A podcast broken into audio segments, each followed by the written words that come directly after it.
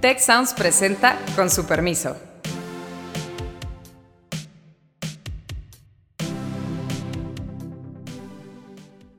Con su permiso, yo soy Alejandro Poiré y hoy tenemos un episodio especial, muy especial de su podcast favorito, en donde tengo el privilegio enorme de platicar con María Fernanda Vergara sobre temas que, pues, conversamos ella y yo en muchas ocasiones y nos parecen súper interesantes, pero que además creo que hoy están, y lo hemos platicado, María Fernanda, bienvenida, muchas gracias. Eh, pues están en la mente de un montón de gente, ¿no? Eh, eh, en fin, ha sido casi, y si te parece bien, empezamos por ahí, casi la pregunta permanente del sexenio, que es cómo le hace el presidente para mantener su aprobación. Y yo creo que ahí, de ahí se derivan un montón de preguntas.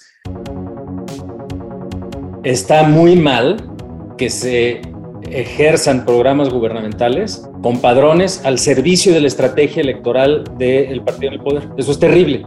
Es corrupción pura y dura, es un abuso de poder, es una manipulación de la población y lo debemos de combatir y criticar. Todo esto no significa que la gente esté aprobando todo lo que hace el presidente. De hecho, hay cada vez más enormes dudas sobre lo que está pasando. El tema de seguridad está eh, eh, drásticamente desaprobado por los ciudadanos. Lo que es un hecho es que, pues, en fin, no es necesariamente el presidente más popular de la historia, pero tiene una popularidad robusta, López Obrador, y comparado sobre todo con muchos resultados eh, gubernamentales y mucha desaprobación de la ciudadanía en materia de seguridad, de salud y de otras cosas, pues el presidente lo sigue aprobando la gente. María Fernanda, muchas gracias por, por esta oportunidad. Eh, y pues bueno, podemos empezar por esa pregunta, pero siempre cuando platicamos tenemos eh, el, enorme, el enorme privilegio de que se nos ocurren más preguntas y más dudas. Gracias.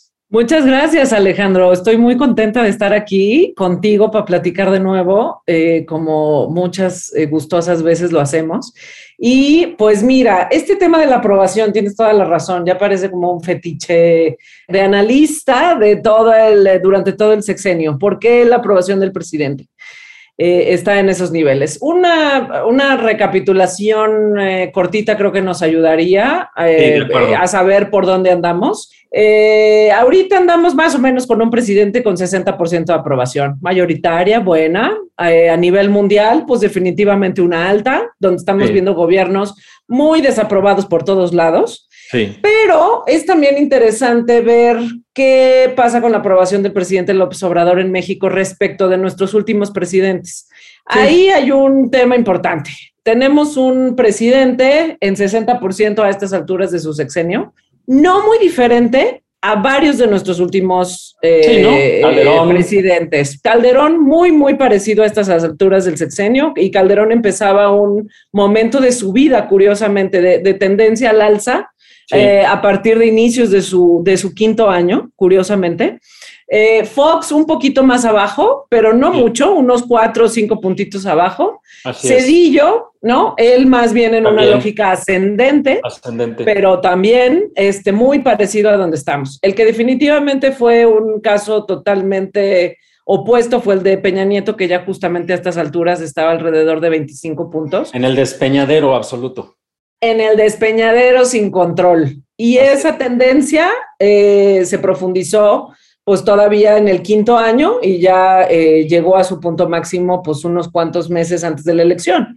Exacto. Y eso, esa cosa, este hecho de que el, presidente Peña haya tenido ese comportamiento en la aprobación, tiene mucho que ver también con el mantenimiento de la aprobación del presidente López Obrador ahora. Está relacionado. El presidente López Obrador en, al inicio de su administración tuvo esto que llamamos luna de miel, ¿no? este, mm, este efecto de que le damos un bonito extra eh, los ciudadanos, ¿no? De buena voluntad, de que queremos que te vaya bien, presidente.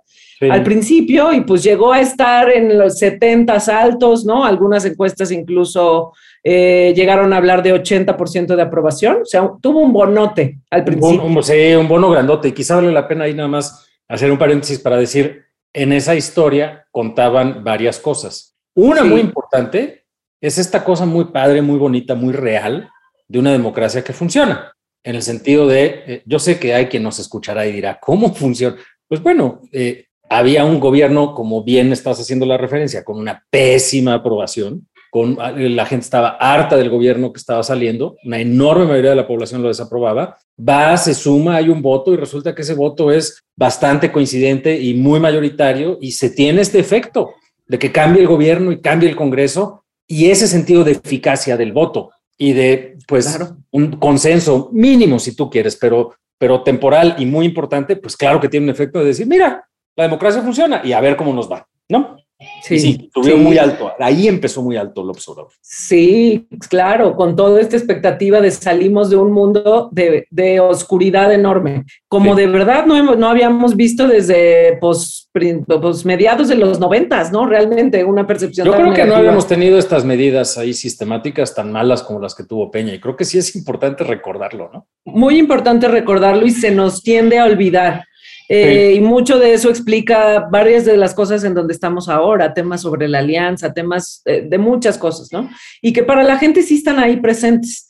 Entonces, bueno, pues tuvimos este presidente con ese gran bono. Ese bono se erosionó básicamente durante el primer año, te diré. rápido también. 15 eh, puntos básicamente cayó el presidente López Obrador durante su primer año. Y luego vino el 2020, que fue la pandemia. Ahí llegó a sus niveles más bajos, en más o menos por ahí de 58, 59%, en promedio, ¿no? De, las encuestas públicas y las que nosotros levantamos y demás. Em, eh, su punto más bajo. Y después hubo una recuperación con la salida del COVID, la salida, digamos, colectiva ya de esta sensación tan tremenda que fue la cuarentena y el aislamiento. Empezó un poco con las vacunas, ¿no? Las vacunas fueron un asunto importantísimo, fue donde ya se vio la luz. Y más allá como de casos específicos, hubo una percepción general de eficacia en el tema de las vacunas. Así es. Y ya una sensación de que estábamos saliendo de, también de un, de un periodo muy oscuro en el caso de la pandemia. Y ahí, Después de eso, perdón la interrupción otra vez, pero me parece bien importante el contexto, porque hay esta cosa de que si tú ves casi cualquier gráfica en términos de cómo fue la reacción del gobierno mexicano a la pandemia, es de las peores del mundo. Cuando medimos la velocidad del gobierno para recuperarnos económicamente en términos de empleo, en términos de crecimiento económico, por un lado, y también de prevenir, digamos, muertes en exceso por las distintas medidas que se han hecho a nivel comparativo internacional, somos de los peores países del mundo, o por lo menos estamos en el rango digamos, eh, de, los peores en las dos dimensiones. Pero lo que es cierto es que la población en general, pues tú no tienes la comparación de la vivencia de cómo les fue, pues no sé, a los australianos o a los neozelandeses o a los británicos o a los colombianos. Nosotros en ese momento, después de sí una caída muy importante, de pronto empezamos a ver pues que hay vacunas, que hay eficacia, la experiencia de la vacuna fue razonablemente buena y la reactivación económica insuficiente, pero pues también daba la impresión de que eran parte del resultado de esta estrategia y de este logro gubernamental. También es cierto. Por supuesto, y también el tema de la pandemia ha funcionado como una especie de justificación de muchas de las cosas que han sucedido y que sí pueden ser atribuidas a manejos eh, eh, no eficaces del gobierno. Así es. Eh, precisamente porque la ciudadanía es muy difícil que tenga ese comparativo y, um, y, la pandemia en ese sentido sí funciona como una justificación. En términos económicos, sobre todo ahorita que lo estamos viendo, la gente está percibiendo, por supuesto, el tema del encarecimiento de los productos, la inflación y lo está padeciendo tremendamente, pero sí tiene una sensación de que era eh, el resultado obvio de un choque tan impresionante como es la pandemia. Era ineludible. ineludible, sí. Entonces, bueno, terminando con la historia de aprobación, después de eso ha habido más o menos un presidente estable alrededor del 60, solo con un bache importante en la coyuntura de la Casa Gris. Pero incluso esa coyuntura, que sí le pegó con sus ocho puntitos, no tuvo, no generó tendencia a la baja. Realmente regresó más o menos a la mitad de eso, unos cuatro puntos, y ahí se ha mantenido estable entre 59, 58, 60. Y tenemos un presidente, pues eh, sí, eh, con, te digo, para México no es una aprobación fuera de lo común. Sin embargo, creo que sí vale la pena hablar de algunos elementos que hacen muy particular la aprobación del presidente López Obrador. Eso sí te lo diría. Sus niveles no están fuera de lo normal, pero sí las razones y la manera en la que la gente está estructurando esto sí tienen unas peculiaridades. Que yo, que yo sí creo que, perdón la interrupción, pero sí creo que hay, ahí sí es la pregunta. O sea, cuando tú veías la aprobación particularmente la de Calderón, que creo que es la más comparable, porque ya la de Peña, pues ya estábamos en el despeñadero, ¿no? Desde eh, literalmente Ayotzinapa y luego la Casa Blanca y luego pues cada cosa nueva, el socavón eh, en, la, en la carretera, cada cosa nueva era un motivo adicional para el desprestigio del gobierno. Pero con un gobierno relativamente aprobado, lo que sí veíamos es que cambios en la percepción de la eficacia de ciertos programas o gubernamentales o política pública sí incidían en la aprobación. Y aquí sí es cierto que es la, paradoja de decir, pues que la gente no está viendo, ¿no? Que no lo están viendo, lo están viendo y no ven, ¿no? Eh, eh, y que, en fin, luego nos lleva a unos argumentos ahí muy perversos, muy peculiares, de los cuales creo que hay que platicar, de que pues de plano la única explicación de eso es que la gente o es irracional o es emocional y entonces son las tripas y no las personas y no pensamos nada y entonces hay que aprender a engañar a la gente. No es casi casi la conclusión. Eh, en fin, no nos ven, pero María Fernanda y yo nos estamos riendo un poco porque sabe ella que yo estoy diciendo esto un poco con sarcasmo y con esta perspectiva de decir, bueno, quizá esa no es la explicación correcta. Pero bueno, estoy totalmente de acuerdo contigo. Son razones bien interesantes y bien peculiares las que están detrás de la aprobación del observador. Sí, sí, y como todo, depende del eh, ángulo en el que estemos eh, mirando el fenómeno, ¿no? Y probablemente en general tenemos una resistencia a ponernos en el lugar del ciudadano promedio que quizás tiene unas circunstancias completamente distintas a las que uno puede estar viviendo. Y lo que hemos visto nosotros eh, analizando el tema de opinión pública es que eh, haciendo también un poquitito de historia, el presidente López Obrador, su, el gran sello de su, de su, del carácter de su forma de gobernar, tuvo que ver con el asunto de la pensión a adultos mayores en la Ciudad de México. Eso ya también se nos olvidó, pero eso fue importantísimo. Fue con lo que se dio a conocer a nivel nacional y fue lo que lo hizo y lo impulsó eh, simbólicamente en el 2006, en aquel tiempo en el que fue eh, tremendamente exitoso.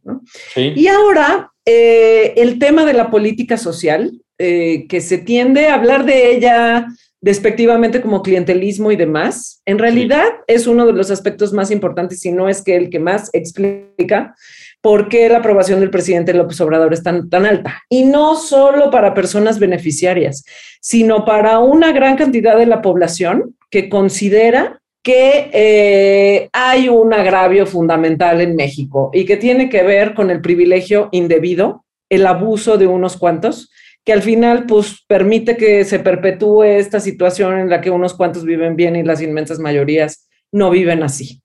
Y en ese sentido, el tema de programas sociales, que si bien sabemos que muchos de ellos, de los más eficaces, de los mejor diseñados, se tiraron con todo este asunto, lo que sí sabemos es que la gente está recibiendo cada vez eh, más transferencias y un, número mayor de personas están recibiendo estas transferencias. Y por supuesto que ese es un asunto eh, que tiene que ver con un resultado muy específico y muy concreto de la democracia en la vida de la gente. Hace un rato decías, ¿no? El poder del voto visto en que pudimos quitar un pésimo gobierno. Pues, ¿por qué no también en una redistribución de los recursos muy clara y contundente en este sentido?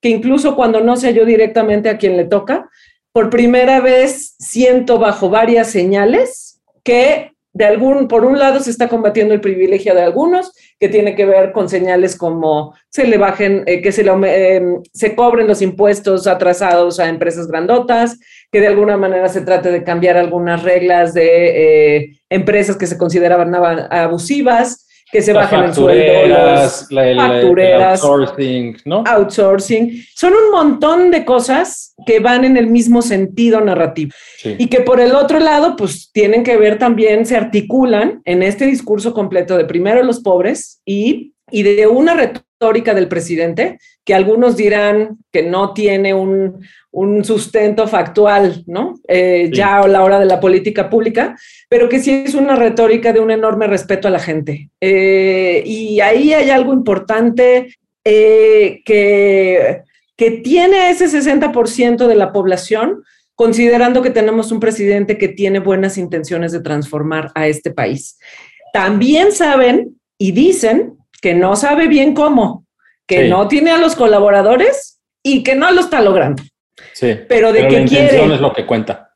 Y, y sobre todo va en este sentido de reducir el privilegio y de alguna manera hacer justicia con los más pobres, sí lo ven y es empático con lo que la mayoría de este país considera que es que era indispensable que tuviéramos, sobre todo después de un gobierno que se consideró tan eh, impresionantemente frívolo y que representaba pues todos los vicios estos del abuso. ¿no? Yo veo dos cosas ahí bien, bien interesantes. Una es, em, dijiste, y me gustaría como empujar un poquito ahí, que hay quien considere esto clientelismo y no necesariamente lo es.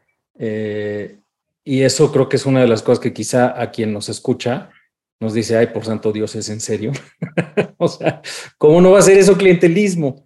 Eh, la otra parte que sí quiero complementar es el hecho de que, vaya, si en algo genuinamente se ha visto una transformación profunda de la política pública, es en la política social. Echaron para atrás y destruyeron montones de programas que estaban bien financiados, bien dirigidos, bien apuntalados eh, y que daban sostenibilidad a lo largo de a, largo plazo y que generaban ciertos efectos y externalidades muy valiosas, como por ejemplo desde estancias infantiles, una reactivación de las oportunidades laborales para las mujeres, una mejor atención a los niños en, ciertas edades que no tenían necesariamente acceso a una serie de cuidados, hasta, pues bueno, el acabar con todo el, eh, todo el eh, objetivo de definir política social para los más pobres genuinamente, porque hoy lo que vemos es que pues proporcionalmente la política social está siendo regresiva, proporcionalmente le está tocando a niveles de ingreso que no necesariamente son los más pobres, pero, pero ciertamente tienes toda la razón eh, en que lo que sí ve la gente es que hay más recursos,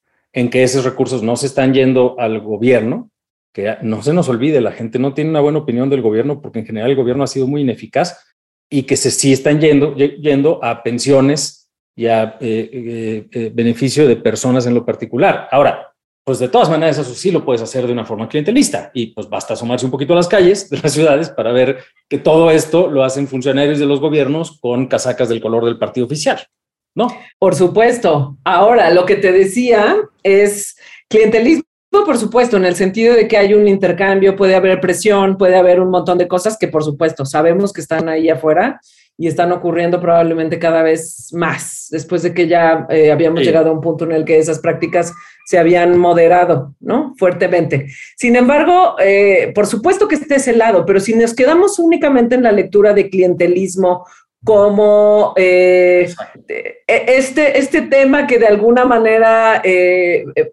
piensa ilegítimo, ¿no? El tema de recibir un beneficio del gobierno eh, como algo ilegítimo, como algo que en el fondo está mal y que la gente debería eh, tomar en cuenta otras consideraciones para emitir su voto, pues es ahí donde nos deberíamos de preguntar desde el, otro lado. Es que en el extremo, cuando hay la crítica de clientelismo, hay una parte que describiste muy bien y es esta cosa de está muy mal que se ejerzan programas gubernamentales con padrones al servicio de la estrategia electoral del partido del poder. Eso es terrible.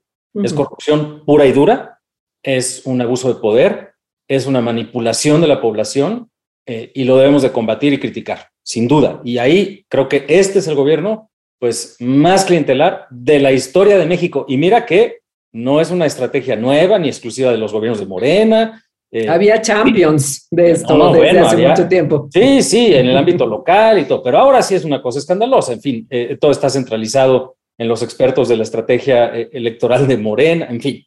Ahora, pero en el extremo, sí hay quien dice, y yo lo he escuchado en otros contextos nacionales, quien dice, miren, ¿por qué no?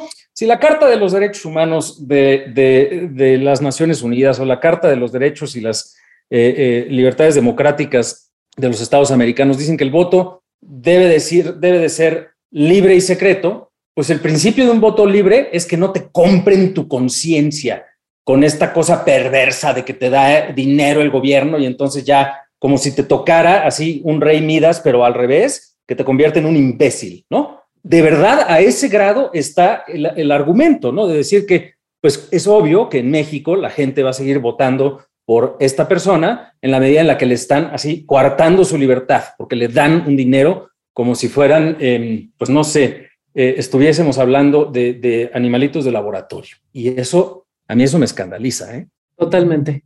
Totalmente. Y a pesar de que es escandalizante, forma parte de nuestro discurso público tremendo, ¿no? Sí. Y es parte de, como de las argumentaciones de nuestra oposición sobre esto y demás. Y la verdad es que sí hay una diferencia, es decir, eh, eh, si habláramos de este tema en términos de, por ejemplo, la idoneidad de un... Eh, de una, ¿cómo se le ha llamado? Renta universal, ¿no? Sí, Eso en general, un ingreso básico universal la discusión se daría en otros términos, ¿sí?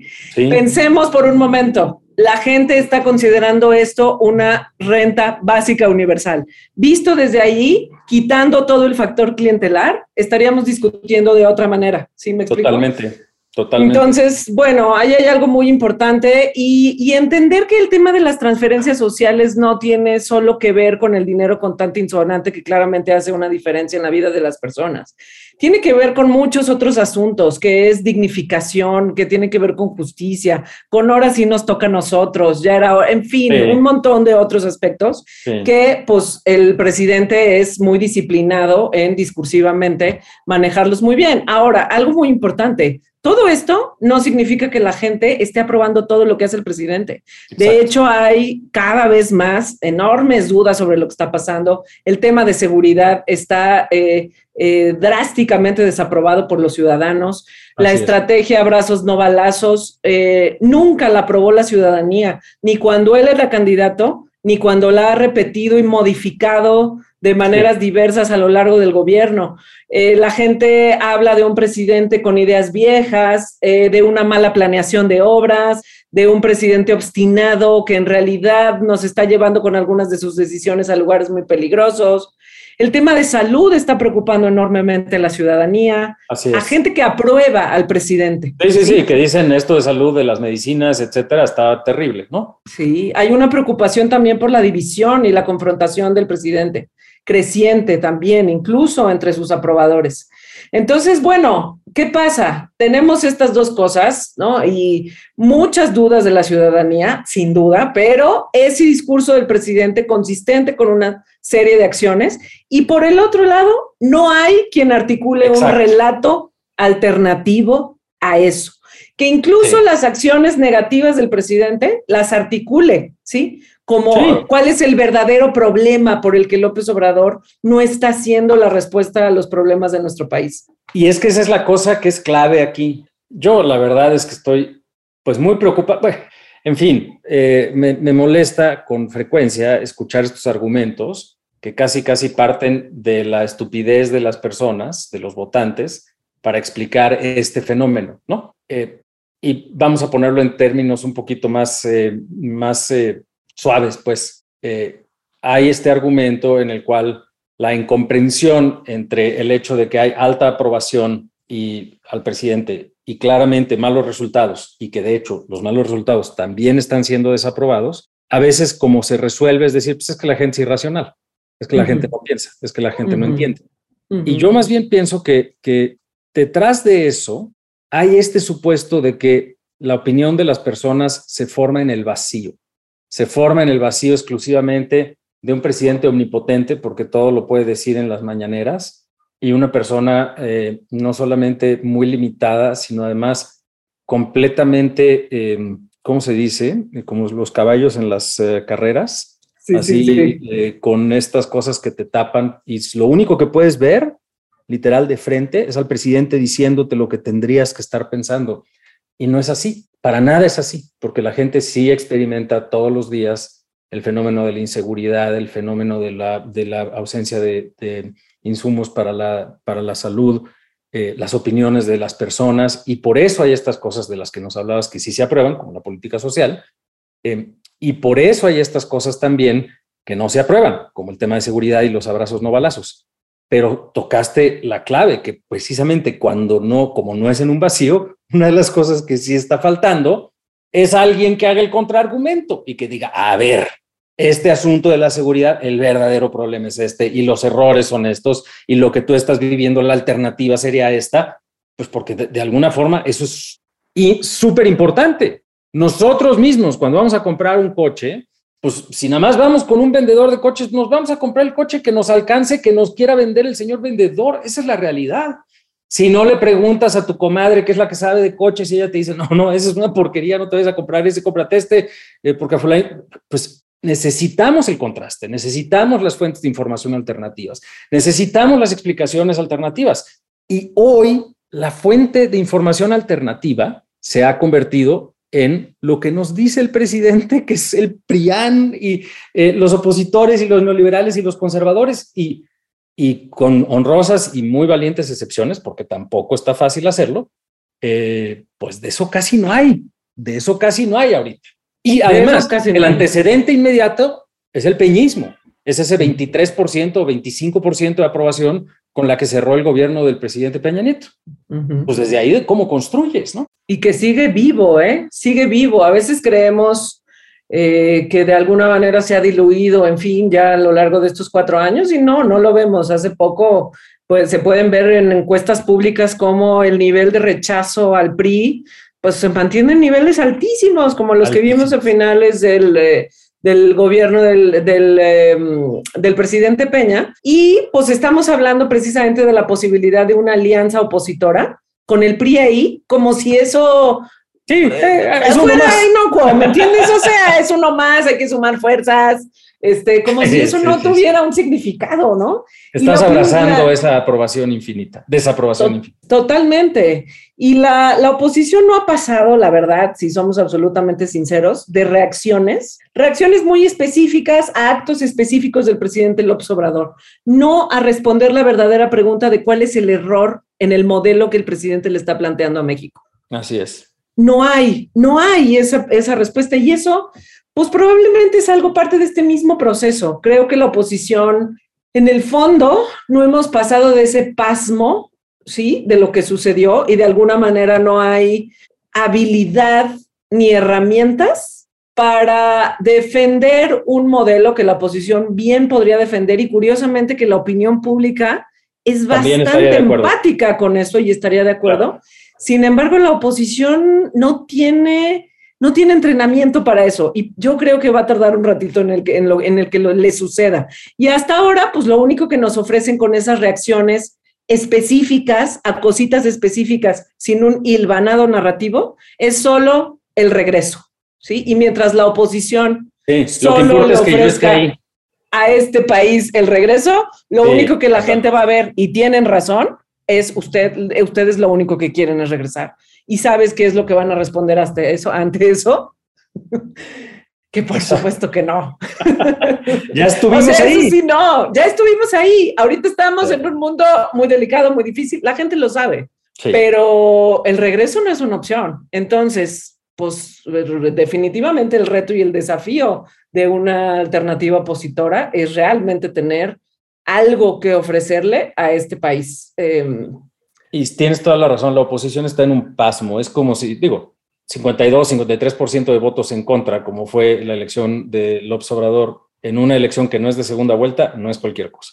O sea, sí es como para tener a la oposición en terapia intensiva un ratito, pero la verdad es que no ha salido de ahí. No. no, ahí sigue sobreviviendo y a veces reaccionando, quizá ya en terapia intermedia, pero la verdad ni de milagro con capacidad para salir de ahí. Y dijiste algo muy importante, siquiera caracterizar lo que nos está ofreciendo el modelo del presidente López Obrador. Porque lo único... Ni siquiera. ni siquiera son capaces de caracterizarlo ni de decir cuál es la alternativa. Porque lo que nos está ofreciendo el presidente López Obrador es una historia narrativa, pues no, no sin huecos, digo, abrazos, no balazos, pero militares en las calles, pero los quieres en las calles, aunque no combaten al crimen, una cosa muy rara. ¿no? Eh, ahí hay un hueco narrativo brutal y un desorden desde el principio, porque incluso ahora que López Obrador acepta su, su cambio de rumbo, dice, bueno, pero en mi libro decía que no era tan mala idea, cosa que alguna vez habíamos comentado también por acá en este, en este podcast, pero, eh, pero mientras no salgan de esa terapia intensiva, mientras no haya desde una perspectiva que se reconoce responsable ante las y los votantes una narrativa y una propuesta alternativa, de ese pasmo no va a salir la oposición eh, y la gente va a seguir diciendo, pues sí, estamos en un problema serio, eh, pero pues igual cambian al liderazgo actual, que es como anticuado y necio y poco, eh, poco permeable a la evidencia y así, por alguien un poquillo más moderno y que nos siga teniendo un poquito más de respeto que los anteriores. Eso claramente es una posibilidad. que se vislumbra muy contundentemente en la opinión pública, antes de siquiera poder pensar en una alternativa opositora. Exacto. A ver si de aquí al 24 alguien se anima e van a un discurso. Así es, y, en un contexto que sí hay que decir, creo que hay, que hay que subrayar que estamos en un contexto mucho más peligroso para cualquier alternativa opositora, porque sí se ha hecho más autoritario el régimen. Eso no hay duda. Eh, eh, no es que fuéramos una democracia perfecta ni de lejos, eh, pero bueno, hasta en los indicadores se muestra y no estamos hablando solamente del fenómeno muy lamentable de ataques a periodistas y defensoras y defensores de derechos humanos, sino de la forma selectiva en la cual el poder va en contra de sus adversarios, de la forma en la que atacan y acosan a los órganos autónomos, a la Suprema Corte y a sus integrantes, a la a la, forma en la que se capturó la Comisión Nacional de Derechos Humanos, la forma en la que se intenta someter a la autoridad electoral, etcétera, y la forma también en la que se ha eh, trastocado la relación con unos medios también muy cuestionables desde muchas perspectivas, pero en la cual ciertamente la ecuación sí se ve con mucha mayor centralización de poder y con mucha mayor tendencia autoritaria.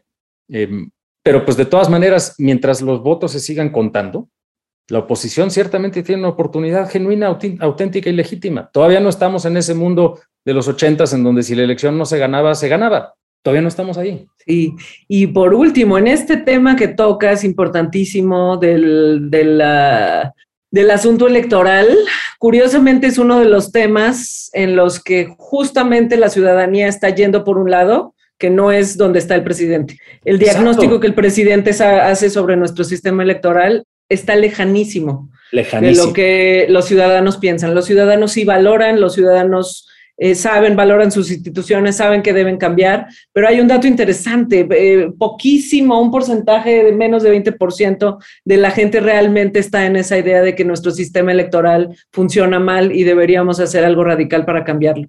Eso es muy interesante. 80% de la ciudadanía creo que está bien. Y claro que se necesitan cambios, sobre todo para eh, disminuir las irregularidades, pero en términos del valor de que contamos bien los votos, la ciudadanía está ahí, ¿sí? Y, eso es interesante y ahí hay muchos caminos que nuevos liderazgos eh, definitivamente podrían enarbolar. María Fernanda, muchísimas gracias. Se nos acabó el tiempo. Eh, este, tema, este tema siempre da para mucho, pero creo que pudimos tener una muy buena oportunidad de eh, reinterpretar o por lo menos dar una, una, perspectiva alternativa de lo que está pasando en la opinión pública desde una visión pues democrática, liberal, pluralista. Eh, y te agradezco mucho porque además es una visión rigurosa, basada en evidencia y con una, con, con, en fin, tu experiencia y tu expertise. María Fernanda Vergara es la directora general de IDENTA. te agradecemos mucho que nos acompañes. Si nos compartes tus redes sociales o dónde te podemos seguir, escucharte, leerte. Eh, búsquenos en Identa MX, ahí es donde mejor nos pueden encontrar, eh, y en MF Vergara en Twitter. Muchísimas gracias, me encantó estar aquí contigo, Alejandro. Muchas gracias, muchas gracias. Con su permiso, le invito a usted que nos escucha a que nos siga en nuestro Twitter, arroba C Sociales Tech, eh, y a que opine, comparta, nos siga escuchando y le recomiende este episodio en lo particular y toda nuestra serie de podcasts a, todos sus conocidos. Muchas gracias. Eh, hasta luego. Si quieres conocer más sobre el comercio y los negocios, te invitamos a escuchar Territorio Negocios. La experiencia del cliente o del usuario es cada vez más importante. El podcast en el que hablamos sobre las nuevas tendencias de innovación, emprendimiento, finanzas y liderazgo en México y en el mundo. Escúchalo en Spotify, Apple Podcast y Google Podcast. Muchas gracias al equipo del Tecnológico de Monterrey y de Tech Sounds. Productor ejecutivo de Tech Sounds, Miguel Mejía. Asistente de producción, María Monroy. Productora de Con su permiso, Cintia Coca. Diseño, Daniela Solís, Lizeth Rodarte y Pilar Ortega. Postproducción, Max Pérez, Marcelo Segura y Sergio Chávez.